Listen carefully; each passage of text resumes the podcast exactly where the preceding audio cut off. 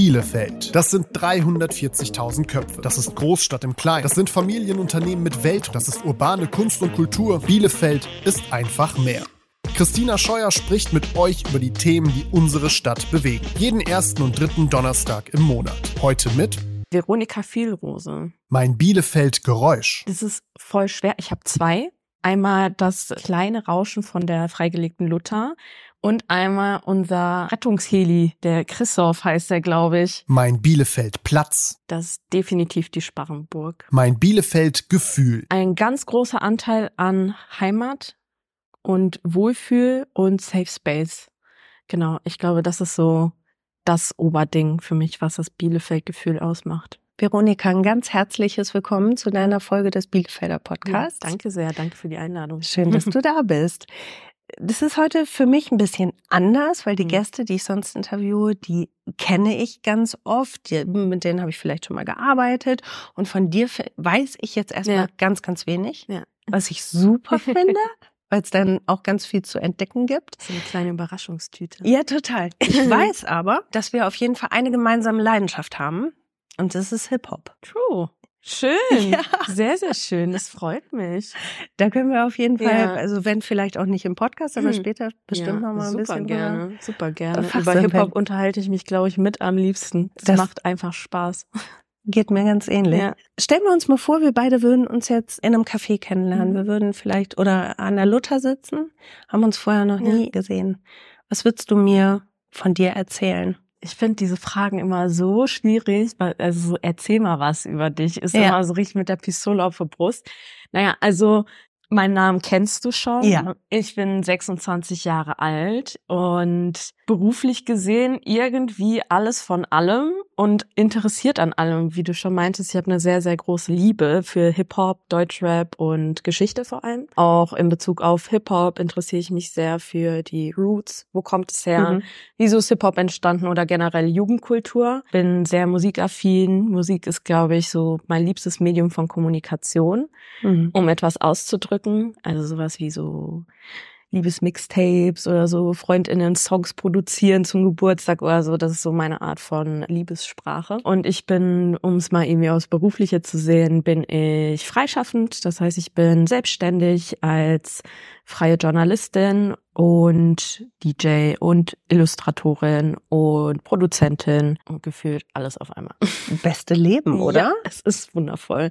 Das ist echt schön also, dass es sowas gibt wie freischaffend sein, dass man mhm. irgendwie alle Aspekte von das finde ich cool zu, zu einem Berufszweig machen kann, wenn man da Aufträge bekommt. Das ist schon ziemlich nice.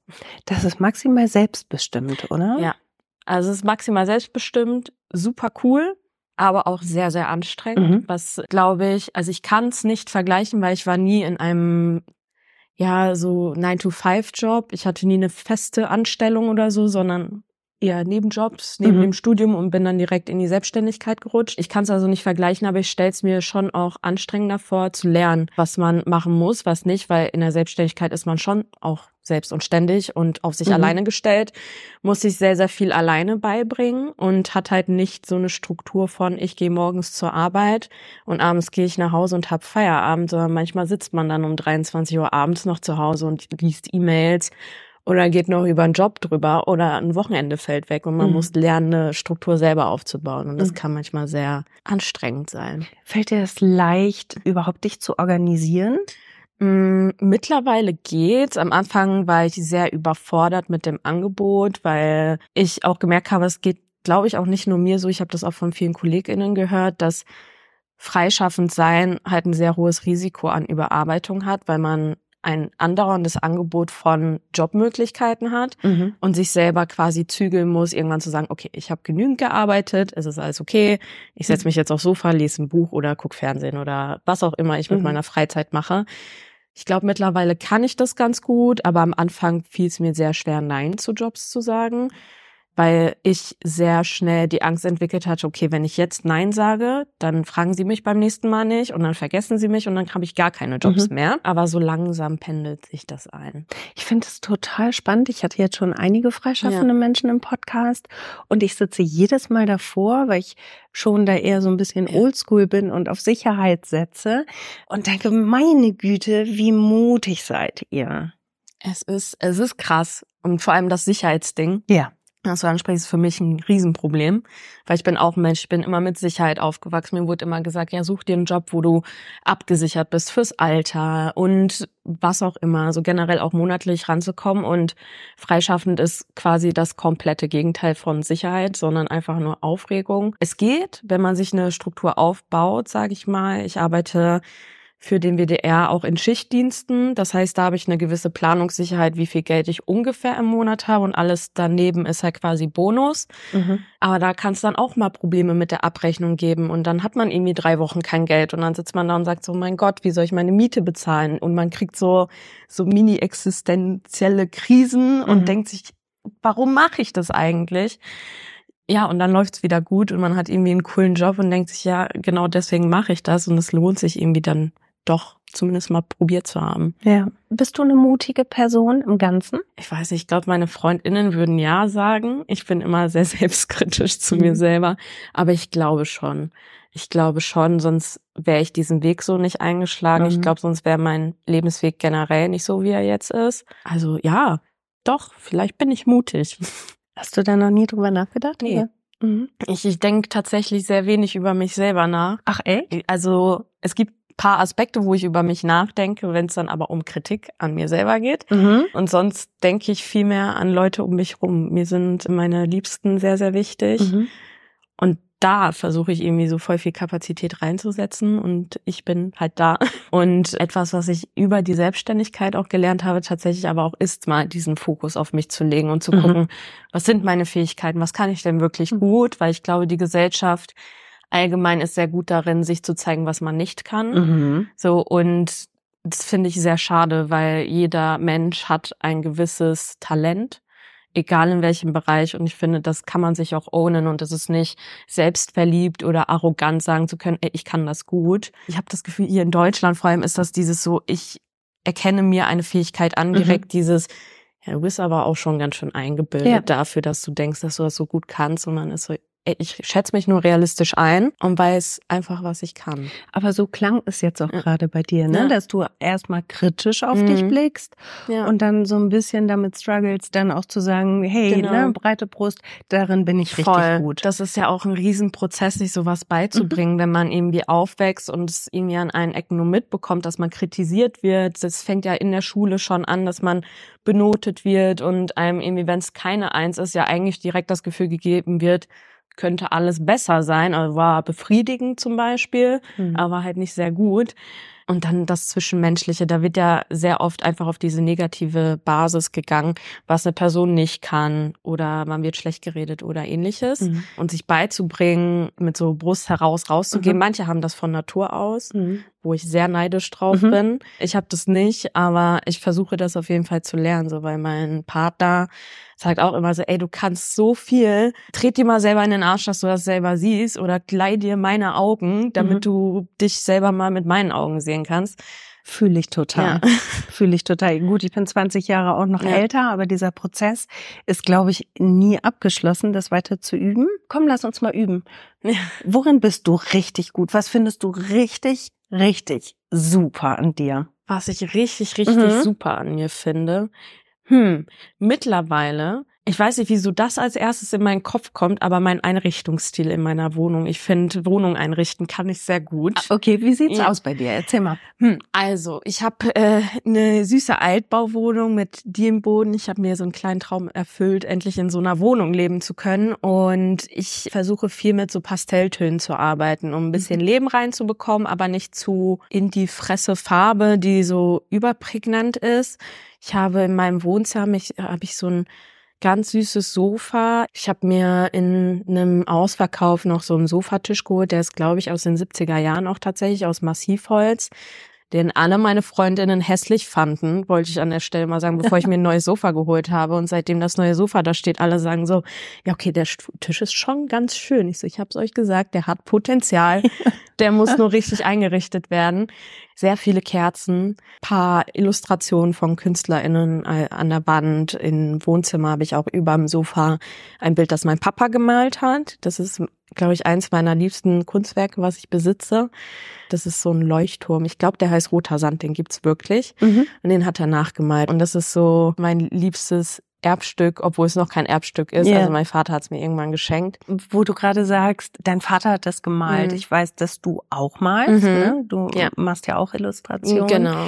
Ist das was, wo du schon als Kind bei Papa irgendwie zugeguckt hast oder wie war's? Voll. Papa hat das früher deutlich häufiger gemacht, als er es jetzt macht. Ich wünschte, er würde es öfter machen, aber vielleicht kommt das in der Rente ja wieder. Es gibt sogar Bilder von uns, wie wir irgendwie am Esstisch er an der Leinwand gemalt hat und ich mir so einen Block DIN A4 Zettel genommen habe und damit Wasserfarbe so draufgekleistert mhm. habe. Ähm, also Kunst mochte ich immer gerne. In der Schulzeit ist das ein bisschen verschwunden, glaube ich. Aber auch einfach, weil es so einen gezwungenen Charakter bekommen mhm. hat von, du musst jetzt dieses Bild malen und du musst das so und so machen. Und ich war so, warum muss ich das so machen? Warum kann ich nicht einfach malen, was ich möchte? Weil darum geht's doch eigentlich bei Kunst. Ähm, und das kam dann über Corona eigentlich erst wirklich wieder, weil während Corona war ich kurz vor meinem Bachelorabschluss und irgendwie stand voll viel still, wie bei glaube ich, fast jeder Person. Mhm. Und die ersten zwei Wochen waren schön, habe ich so mir als kleinen Urlaub gesehen, war so, okay, cool, ich kann auch nicht beim Radio arbeiten. Dann sitze ich jetzt hier einfach auf dem Balkon und genieße es und irgendwann wurde mir langweilig und dann weiß ich, ja, nee, ich habe irgendwie fürs Radio mir Adobe Audition geholt. Mhm. Und da musst du ja diese Creative Cloud komplett kaufen, beziehungsweise für Studiepreis kriegst du dann alles mit und dann weiß ich, okay, da ist Illustrator drauf ja komm, gucke ich mir ein Tutorial an und irgendwie hat sich das so entwickelt und ab da habe ich angefangen zu illustrieren und habe dann ehrenamtlich für einen Hip-Hop-Blog angefangen zu schreiben für 365 Female MCs. Mhm. Und da das eh alles ehrenamtlich war, habe ich da die Porträtillustration für meine schriftlichen Texte dann auch gemacht und für andere auch. Und dadurch hat sich das dann weiterentwickelt. Mhm. Genau. Also künstlerisch bist du durch und durch, ne? Ja, schon. Ja. Ich glaube schon. Es hat auch lange gedauert, das zu sehen. Weil ich dachte immer, ich werde Lehrerin. Ich wollte immer Lehrerin werden. Und dann? Ja, dann ist das Leben irgendwie passiert, würde ich sagen. Also ich weiß immer noch nicht so ganz, ob ich wirklich immer Lehrerin werden wollte oder ob mir das so suggeriert wurde, weil ich in der Schulzeit nicht das Gefühl hatte, dass mir wirklich alle Möglichkeiten für die Berufswelt aufgezeigt wurden. Weil alles, was uns irgendwie an die Hand gegeben wurde, war Lehrer werden, studieren Jura, BWL, irgendwie sowas und hat diese, ich weigere mich gerade ein bisschen so Standard zu sagen, aber so mhm. das, was man halt eigentlich kennt, dass ich zum Radio gehen kann, hat mir keine Sau erzählt. Mhm. Wäre ich vielleicht früher schon auf die Idee gekommen, ein Praktikum beim Radio zu machen, weil mir das immer sehr gefallen hat, das Medium. Da war ich so, okay, ich wollte erst Tanzlehrerin werden, weil ich ja, ich habe getanzt sehr lange Zeit, habe dann ein Praktikum da gemacht und habe gesehen, dass das sehr wenig mit dem zu tun hat, was ich mir vorstelle für den Beruf und habe es dann gelassen. Und dann war so, okay, ich will Kindern aber was mitgeben, dann werde ich halt Lehrerin. Und habe dann angefangen zu studieren.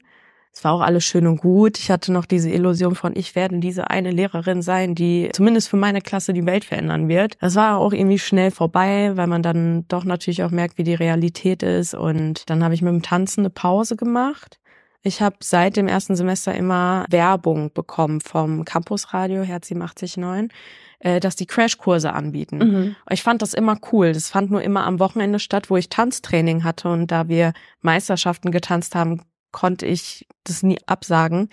Äh, hatte ich dieses Tanztraining nicht mehr und dann kam an dem Wochenende dann wieder so eine Mail rein und ich war so, ja komm, jetzt habe ich ja Zeit dafür, dann mhm. nehme ich mir halt das Wochenende und dann bin ich irgendwie da geblieben. So macht's das Leben, ne? Ja, so macht's das Leben und ja. dann war ich verliebt in diesen Job und dann habe ich äh, nach einem halben Jahr der Musikleitung angefangen und bin für drei Jahre bei dem Radiosender geblieben. Das ist immer ja. noch im Herzen mein Baby. Super gut. Ja.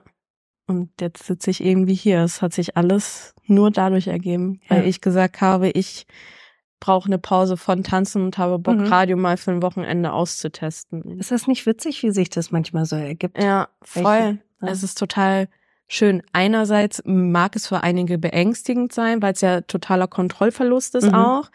Andererseits auch super schön zu sehen, dass es auf gut Deutsch gesagt scheißegal ist, Mhm. wenn du die richtige Entscheidung in dem Moment triffst, dass du Glück haben kannst und dann einfach was findest, wo du merkst, ey verdammt, ich habe komplett den falschen Weg eingeschlagen und es ist mittlerweile ja gar nicht mehr, dass man sagen kann, es ist zu spät, so eine Entscheidung zu treffen. Mhm.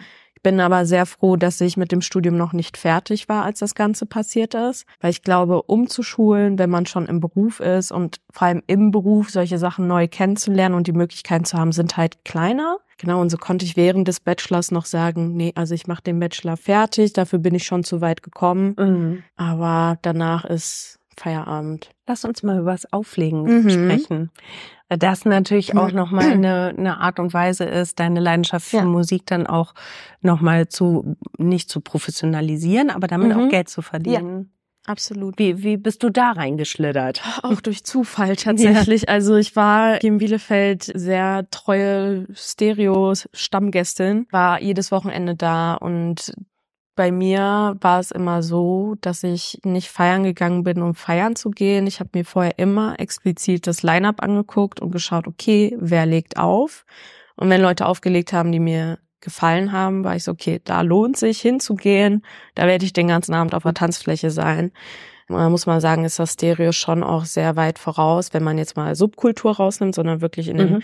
Großraumdisco bleibt oder so, ist das Stereo schon, weiß ich nicht, gut, ich bin biased. Ich arbeite für Stereo, aber, aber es ist schon einfach eher der Wohlfühlort. Es ist der große Club gewesen hier, wo ich mich musikalisch auch gesehen gefühlt habe und das habe ich in anderen Clubs halt nicht bekommen. Und dann habe ich einen Kollegen kennengelernt, aber dann im Café Europa. Der hat dann teilweise im Café gespielt, teilweise im Stereo. Ich kannte ihn vom Sehen vom Stereo und im Café die Musik war gut, aber es ist halt natürlich anderes Klientel Mhm. und gerade zu dem Zeitpunkt war Trettmann total Mhm. im Kommen und ich habe es total gefeiert. Ich wusste, dass er es auch feiert.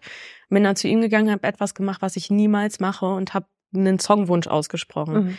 Und er meinte zu mir so, ja, wieso kommst du nicht früher zu mir? Es ist vier Uhr morgens, ich hätte das auch um zwei Uhr nachts gespielt. Ich so, ja, keine Ahnung, es ist halt schon so Feierabend, ich wollte nicht dreist sein oder so, wenn voller Laden ist. Dann hat er das gespielt. Dann haben wir es eine Woche später bei einer Veranstaltung gesehen. Ich war so, ja, okay, komm, ich frage den jetzt einfach mal aus, weil ich war immer interessiert am Auflegen. Bis ich aber mit ihm gesprochen habe, war für mich gar nicht der Plan, das selber zu machen. Mhm. Ich hatte einfach nur tierisches Interesse daran. Wenn ich Leute auflegen sehen habe, habe ich mich immer dazugestellt und versucht zu entziffern, was die da machen. Genau, und dann haben wir sehr lange gesprochen und daraus resultierte, dass ich an einem Abend im Stereo feiern war und er mir so einen Mini-Controller mitgegeben hat für zu Hause und hat gesagt, du fängst jetzt an, Mhm. du übst das jetzt, du kannst das, ich habe da Vertrauen in dich. Ja, und ein Jahr später hat er mir dann geschrieben und war so, ja, was machst du dann und dann im Oktober? Ich so, ja, gar nichts, wieso? Er so, ja, okay, gut, dann legst du im Stereo auf. Und ich so, was redest du? Ich habe noch nie vor Menschen gespielt und ich soll direkt bezahlt Mhm. in einem Großraumclub spielen. Er so, ja, so passiert das halt, ja. Und dann habe ich da ein, zwei Mal gespielt, dann kam Corona. Ich dachte, meine Zeit wäre vorbei. Gut, ich habe da immer an die Residents gedacht, die natürlich so meiner Meinung nach dann Vorrang haben. Hab dann Ivan, ganz lieber Mensch, Shoutout an der Stelle, der mich bucht, getroffen beim Campus Festival übers Campus Radio wieder, weil ich habe moderiert eine Spezialsendung zum Campus Festival und er hatte aufgelegt auf dem Campus Festival und wir hatten ihn im Interview. Und dann haben wir noch mal kurz connected und er so, ja, spiel doch mal wieder bei uns im Stereo. Jetzt so langsam geht das ja wieder los. Dann habe ich ein paar Mal gespielt und dann hieß es ja, Vero, willst du nicht Residency machen? Also auch eigentlich purer Zufall, wenig Mhm. geplant. Kannst du dieses Gefühl beschreiben? Du legst auf, Hm. du spielst die Musik, die du liebst, Ja. die du gut findest, mit der du dir sehr viel Mühe gibst, Hm. sie zu arrangieren. Ja. Und dann gehen die Leute darauf ab. Das, das echt ein purer Adrenalinrausch. Ich glaube, anders kann ich es gar nicht beschreiben. Das ist voll schwer in Worte zu fassen, weil es wird alles warm im Körper, wenn ich mir eine Routine überlegt habe oder irgendwo gesehen habe und sage, okay, die will ich auch ausprobieren und die genau das macht, was ich erwarte, dann ist das wie so ein, dann bin ich so ein Powerflummi. Ich spring dann mit durch die Gegend und habe dann selber Spaß, weil Auflegen mache ich ja auch für mich. Das ist ja auch die Musik, die ich mag. Und es ist so eine Synergie, die entsteht, die einfach super schön ist. Ja, kann ich gar nicht beschreiben in Worten. Also Adrenalinschub trifft es ganz gut. Man geht da mit einem richtigen High raus und man strebt dann schon sehr schnell danach, das nochmal zu schaffen. Also weiß ich, vielleicht auch so eine Adrenalinsucht eigentlich. Äh, Eine schöne, oder? Ja, voll. Ja. Was machst du, wenn du merkst, du kriegst es nicht transportiert? Es kommt voll drauf an auf den Abend, weil es gibt unterschiedliche Situationen, wo es einfach nicht funktioniert. Es gibt gute Abende, wo die Leute einfach musikalisch den Vibe nicht spüren, wo ich dann sage, okay, dann machen wir heute ganz entspannt. Dann gibt es halt mehr Dancehall, mehr Afrobeats und das ist auch in Ordnung. Das ist dann natürlich nicht so eine Ich springe rum Musik, sondern ich fühle Musik und tanze dazu, das ist auch cool.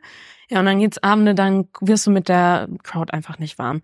Und das gehört halt einfach zum Job mhm. dazu. So ist Kacke. So die ersten Male war ich ziemlich niedergeschlagen und war so, okay, krass, was mache ich hier eigentlich? Ich kann das gar nicht. Mhm. Und dann war ich so, ja gut, aber es kann nicht jeden Abend gut laufen, weil wenn es dann jeden Abend gut läuft, dann wird's langweilig und dann hast du da auch keinen Bock mehr drauf. So ist dann trotzdem schade, weil man sich wünscht, dass man es irgendwie noch gedreht bekommt mhm. und dann gibt's Abende, wo man es dann irgendwie doch nicht gedreht bekommt und geht dann nach Hause und denkst dir, ja gut, der Abend, der war jetzt irgendwie nichts, aber dann geht man eine Woche später hin und hat wieder einen guten Abend und denkst, ja gut, mein Gott, dann war es halt einfach nicht mein Abend, sollte nicht sein.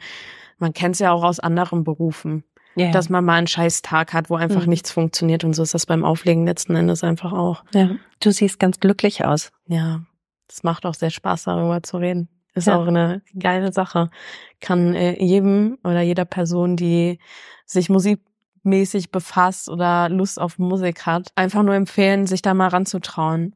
Also mittlerweile ist es der Zugang zum Auflegen ja auch deutlich kleiner geworden. Mhm. Kostengünstiger in anderen Städten. Gut, in Bielefeld gibt's das, glaube ich, noch nicht.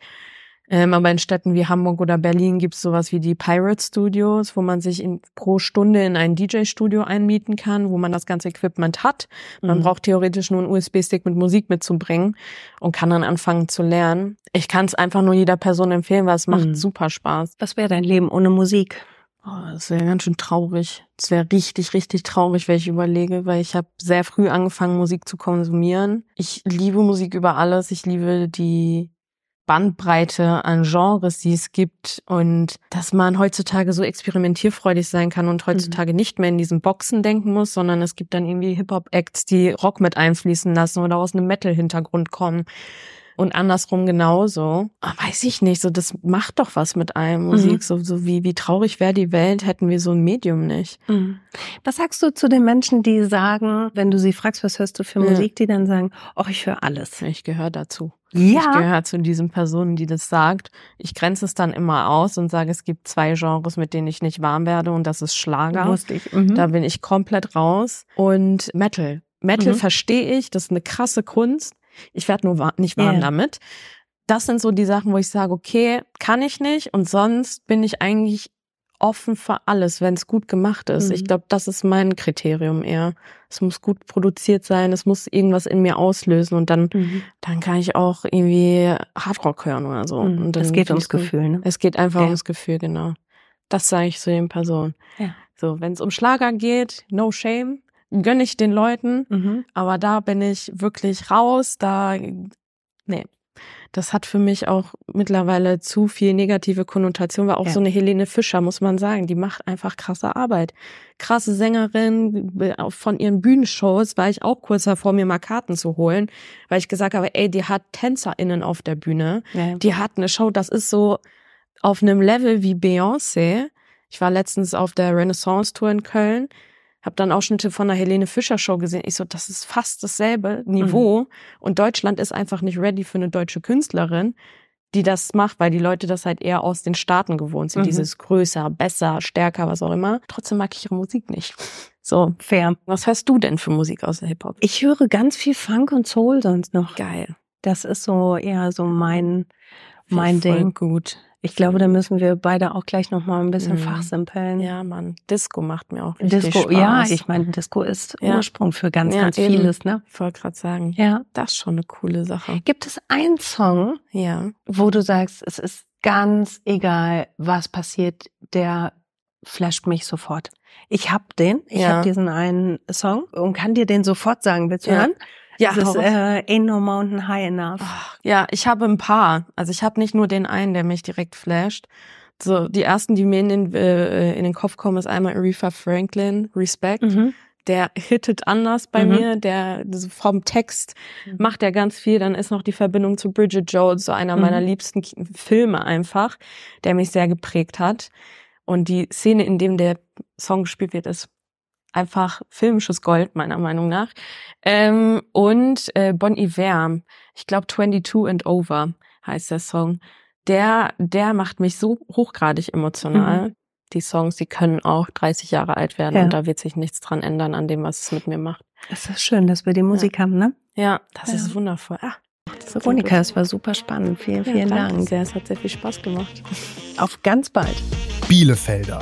Der Podcast für Stadtmenschen ist das neue Format des Bielefelder Tipps Verlags, der Social Media und Podcast Agentur Kunden fokussiert und der Bielefeld Marketing.